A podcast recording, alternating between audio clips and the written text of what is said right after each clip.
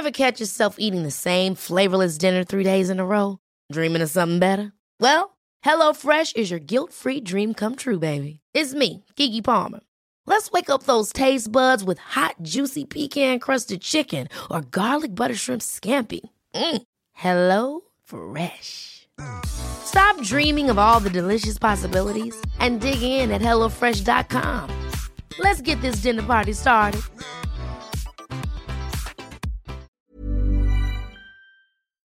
Periodismo en riesgo. Una aproximación a las amenazas que nublan el quehacer informativo. Presentado por la Sociedad Interamericana de Prensa. Una producción de la Organización Editorial Mexicana. ¿Qué tal? Bienvenidos a una edición más de este podcast Periodismo en Riesgo, una emisión de la Sociedad Interamericana de Prensa para evaluar el grado que guarda la libertad de expresión en nuestro continente y el acceso a la información que podemos tener los periodistas. Esta semana hemos querido hacer una reflexión continental con un periodista, un experto en temas de seguridad, de protección a periodistas, un poco a propósito del premio Nobel que se nombró a María Riz para celebrar que un premio de ese nivel, el premio Nobel de la Paz se le entregue a una periodista, a alguien que ha dado batallas verdaderamente denodadas en su país por abrir espacios, eh, que ha sido encarcelada, acusada injustamente de cualquier cosa que se le puede ocurrir al régimen con tal de acallarla y no lo han logrado. Javier Garza, como digo, un experto periodista independiente y asesor en temas de seguridad. Te agradecemos mucho, Javier. Sabemos que tú has conocido la obra de María y lo que ella representa. Cuéntanos un poco por qué tendríamos que estar los periodistas congratulados de que alguien como ella haya recibido este premio.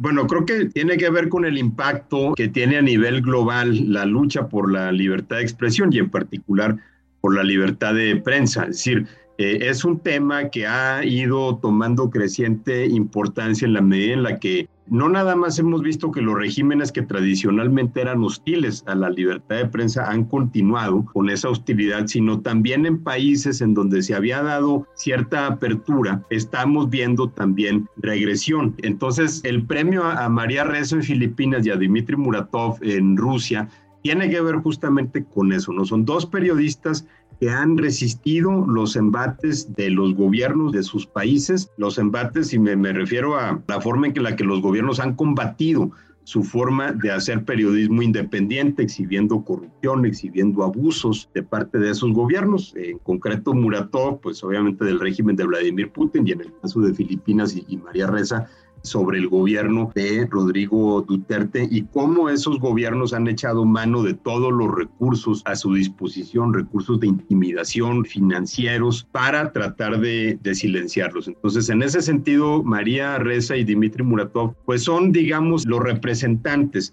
de muchos otros periodistas alrededor del mundo que viven la misma situación. Simplemente sería interminable premiarlos a todos. Entonces, el Comité Nobel dijo, bueno, pues necesitamos escoger a algunos de los que representan mejor, estos que también hablan de la labor que hacen periodistas en otras partes del mundo. Te diría, por ejemplo, Can Dundar en Turquía, Ginette Bedoya en Colombia, Carlos Dad en El Salvador o Carlos Chamorro en Nicaragua, o los húngaros que están resistiendo el régimen de, de Orbán, eh, o los mexicanos, y en todo el mundo, ¿no? En, África, en Asia. María y Dimitri son representativos de esta lucha que se está dando por, por la libertad de expresión y, la libertad de prensa. Creo que se había tardado el Comité Nobel en dar este tipo de, de reconocimiento. Se han distinguido agentes pues, que trabajan en distintas formas de activismo, ¿no? En desarme, en derechos humanos, en filantropía, en medio ambiente, etcétera. Pero para encontrar el último periodista activo que fue galardonado con el Premio Nobel de la Paz, nos tenemos que remontar 86 años, en 1935, cuando el, el, editor alemán Karl Bonosetsky, quien había publicado una serie de reportajes exhibiendo cómo Alemania se estaba rearmando bajo el gobierno de Adolfo Hitler, fue detenido y eh, encarcelado en uno de los primeros campos de concentración de la Alemania nazi. Esa fue la última ocasión que ha sufrido persecución de parte de, de un gobierno, fue reconocido con el Nobel de la Paz. Mencionabas, Javier, algo que nos llama la atención porque además lo vivimos de manera frecuente en las entrevistas que hacemos en este podcast, que nos vamos país por país haciendo la evaluación y vemos que el deterioro de las condiciones Primero, materiales de trabajo que tiene que ver con un cambio de modelo de negocios en el mundo de las audiencias, de los hábitos de consumo. Pero por otro lado, de países que sí respetaban la libertad de expresión, se han ido descomponiendo de una manera acelerada. Brasil, en México, bueno, pues un presidente que no le gusta la prensa que existe y la critica todos los días, no ha llegado a encarcelar a nadie, no ha llegado a pedir que despidan a ninguno, pero este, aún así esa estigmatización cotidiana que se hace, pues, bueno, ya los casos del Salvador y ya no se diga Nicaragua, ¿no? Pero cuando entramos al detalle, incluso Perú, Ecuador, Bolivia, Honduras, países que a veces no tenemos mucho en el radar, todos están enfrentando de una u otra manera restricciones, reformas legales que limitan la libertad de expresión o que le exigen cuentas a la prensa. ¿Tú crees que el, premio Nobel pueda ayudar cuando menos a concientizar, ya no digamos a revertir esa situación? Es uno de, muchos elementos, o sea, te habla de cuál es la importancia que se le da a nivel global al tema de la libertad de expresión como una condición para la sustentabilidad de regímenes para que ellos puedan existir. Eh, te habla también sobre la necesidad de tener una prensa independiente, una prensa que esté exhibiendo casos de corrupción, casos de abuso. En el caso particular de Muratov y de Reza, es también las diferencias que hay entre los medios en los que trabajan. Eh, Dimitri Muratov es el editor de, larga data del periódico Novaya Gazeta, que fue fundado en Rusia en 1993. O sea, remontémonos a 1993. Acababa de caer la Unión Soviética, Rusia estaba empezando una transición a la democracia, obviamente no había internet, había medios muy precarios, incluso parte del dinero que ayudó a fundar Novaya Gazeta fue aportado por el, dinero que se ganó Mikhail Gorbachev, su premio Nobel de la Paz. Se ha pasado más de un cuarto de siglo casos de corrupción, primero, por ejemplo, en el gobierno de Boris Yeltsin y después en el gobierno de Vladimir Putin, pero hemos estado viendo que los intentos del gobierno pues han sido mucho más feroces, mucho más fuertes, más enérgicos por acallar a estos periodistas en el actual gobierno. El asesinato de la periodista Ana Politkovskaya justamente era colaboradora de, de Novaya Gazeta, eso fue en 2006, hace 15 años.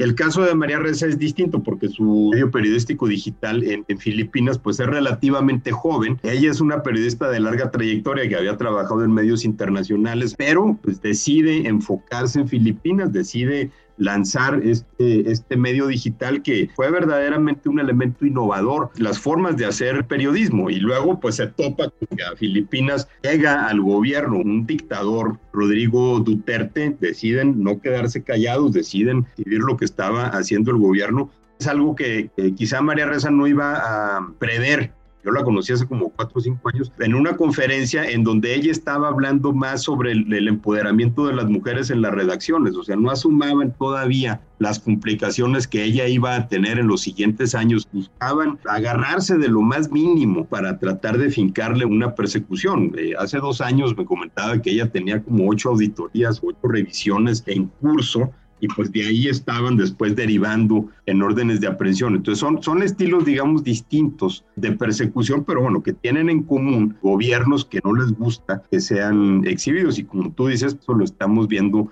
también en otros países del mundo. Entonces es importante en la medida en la que concientiza sobre la importancia de la libertad de expresión y de la libertad de prensa. Y un punto particular en el caso de María Reza es que ella fue de las primeras personas en advertir sobre los peligros de las redes sociales en el ciberacoso a los periodistas, en cómo estaban esparciendo violencia verbal, amenazas. Ella incluso encaró a, Mark Zuckerberg, al fundador de Facebook y a altos ejecutivos de Facebook, diciéndoles pues cómo su red social estaba sirviendo para facilitar al régimen de Duterte y a los aliados, los esbirros digitales de Duterte, a tratar de, intimidarla. En algún momento ella llegó a documentar 90 amenazas por minuto por parte de cuentas de Facebook. Ella entregó la información, ella hizo su propia labor de investigación, entregó la información a Facebook de 26 cuentas que estaban sirviendo este propósito de acoso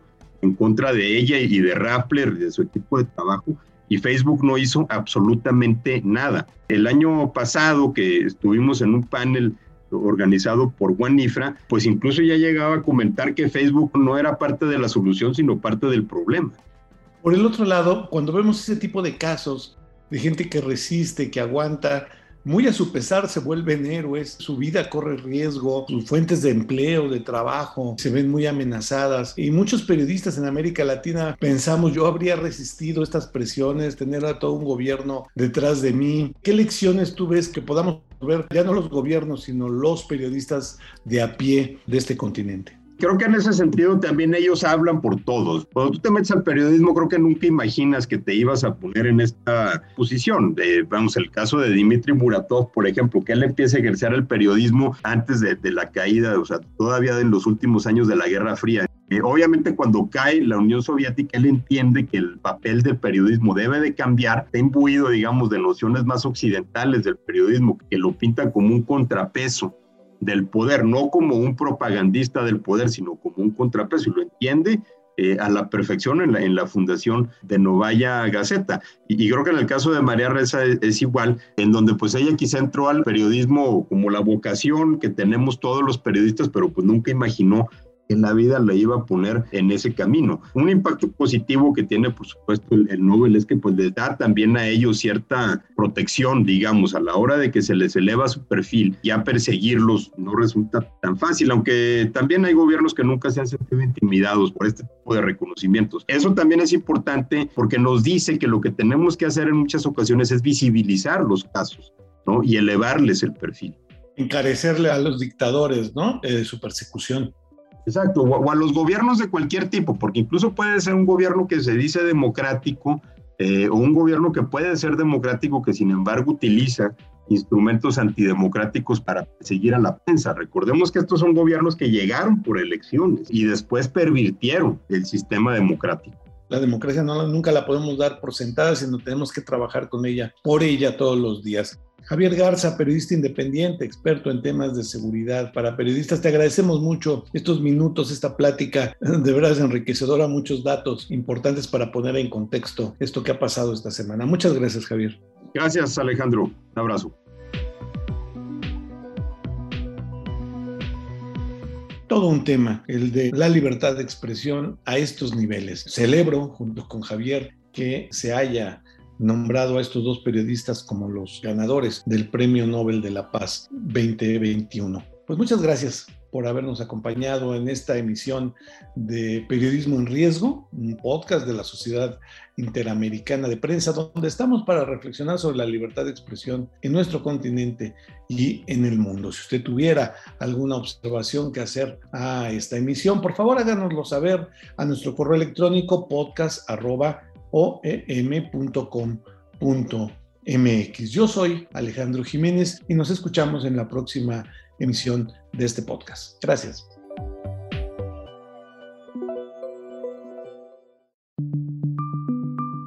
Esta es una producción de la Organización Editorial Mexicana.